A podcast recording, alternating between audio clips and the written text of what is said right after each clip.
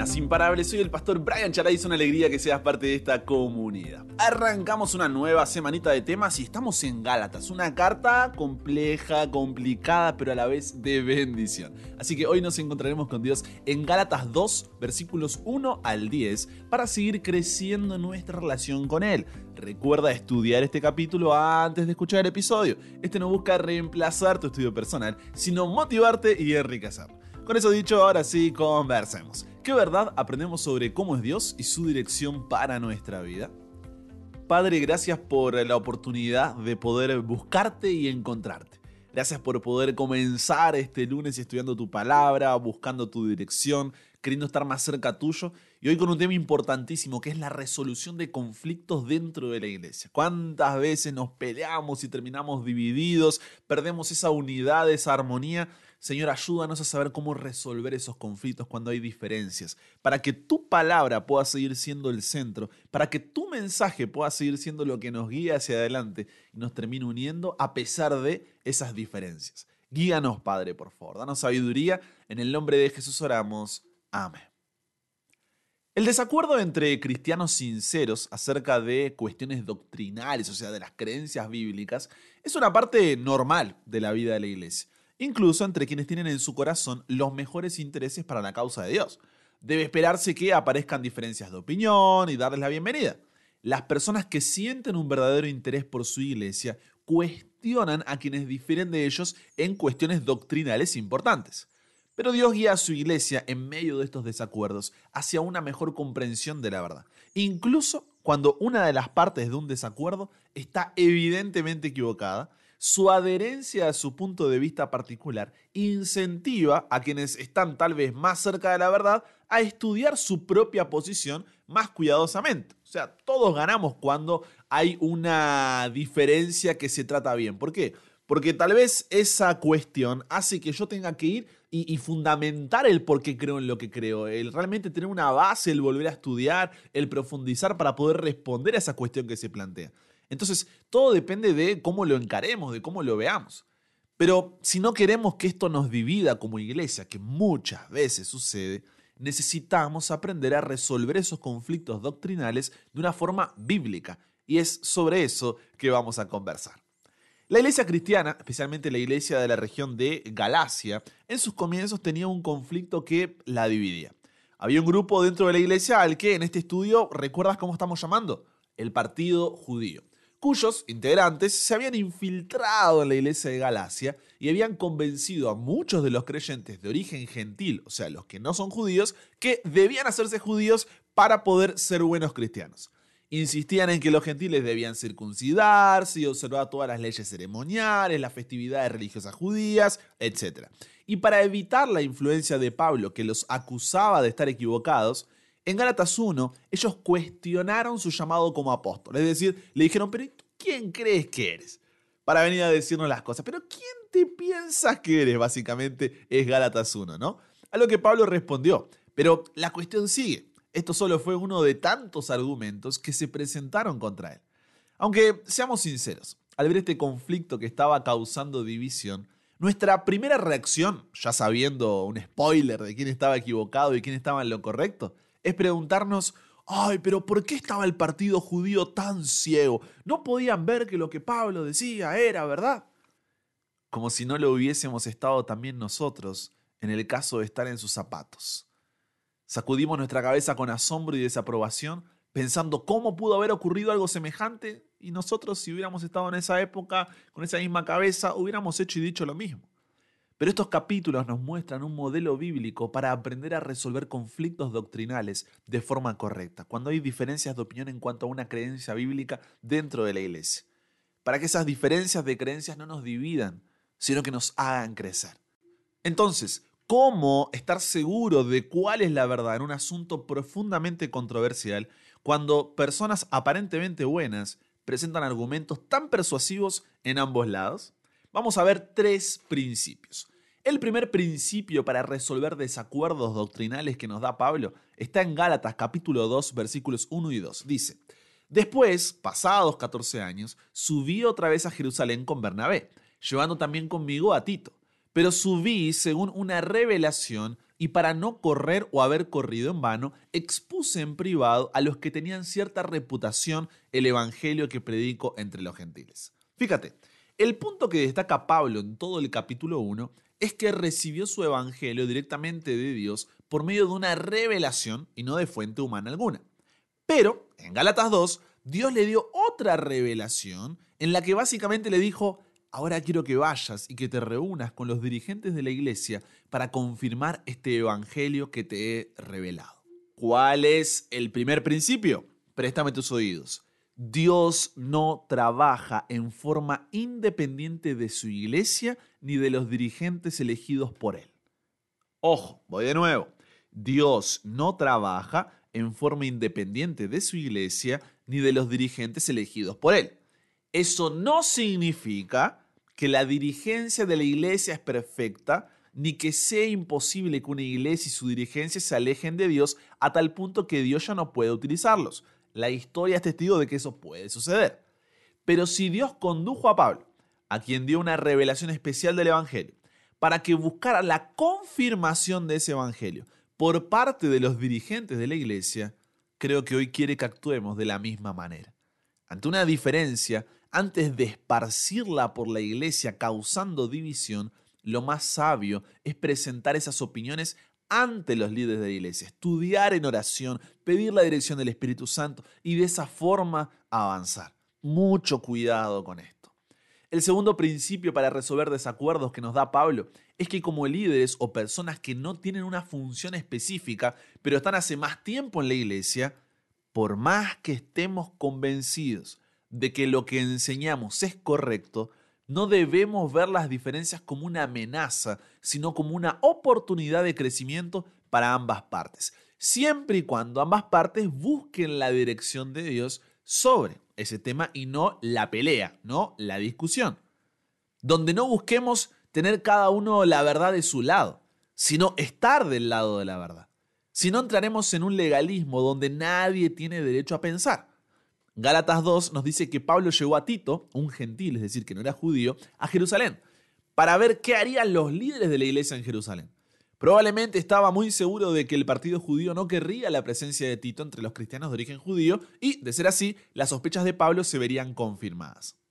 A tal punto que, antes de presentar sus objeciones, el partido judío decidió confirmar si Tito era realmente incircunciso.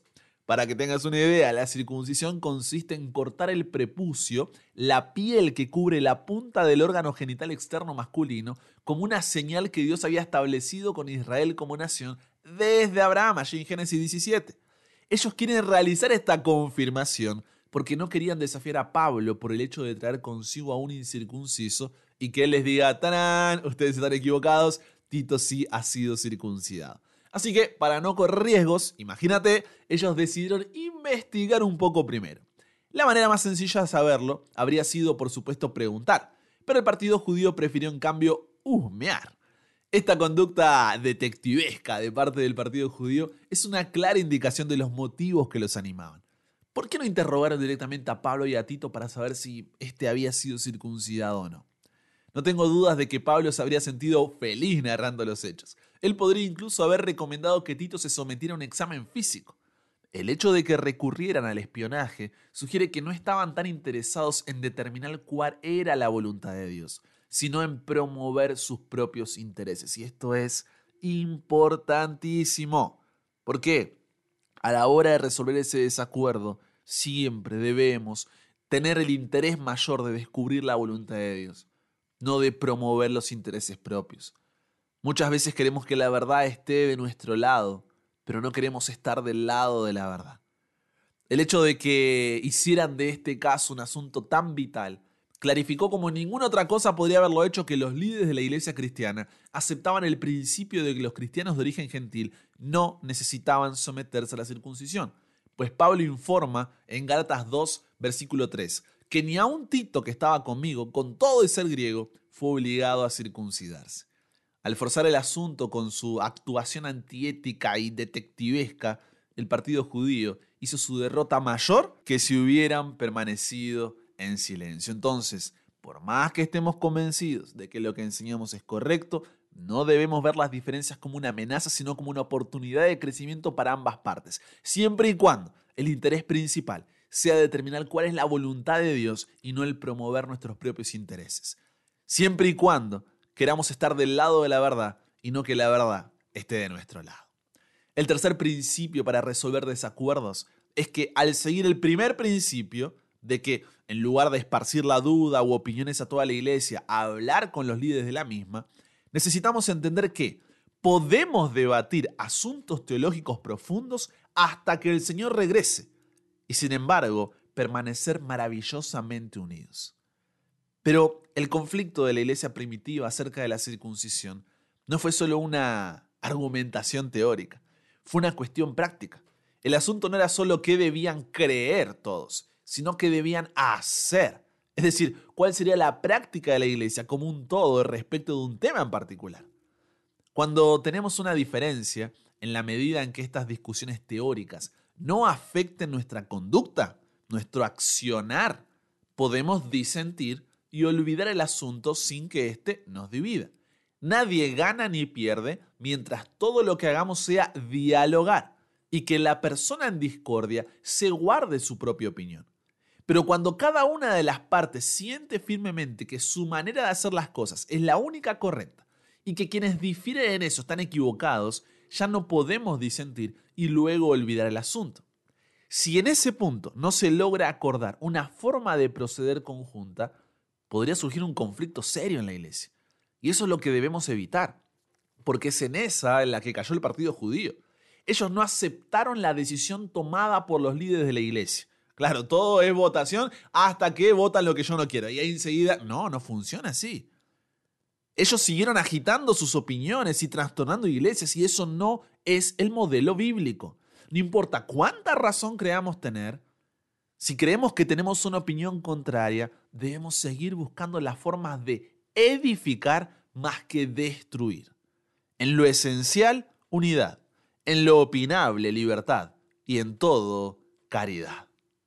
En conclusión, el desacuerdo entre cristianos sinceros acerca de cuestiones doctrinales de las creencias bíblicas es una parte normal de la vida de la iglesia, incluso entre quienes tienen en su corazón los mejores intereses para la causa de Dios.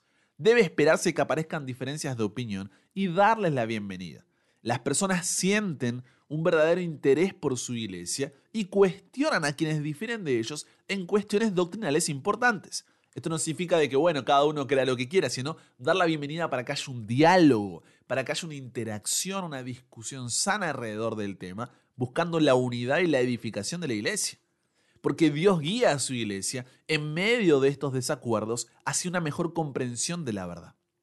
Incluso cuando una de las partes de un desacuerdo está evidentemente equivocada. Su adherencia a su punto de vista particular incentiva a quienes están tal vez más cerca de la verdad a estudiar su propia posición más cuidadosamente. Pero si no queremos que esto nos divida como iglesia, necesitamos aprender a resolver esos conflictos de una forma bíblica. Para eso, hoy aprendimos tres principios. ¿Los recuerdas? Primero, Dios no trabaja de forma independiente de su iglesia ni de los dirigentes elegidos por él.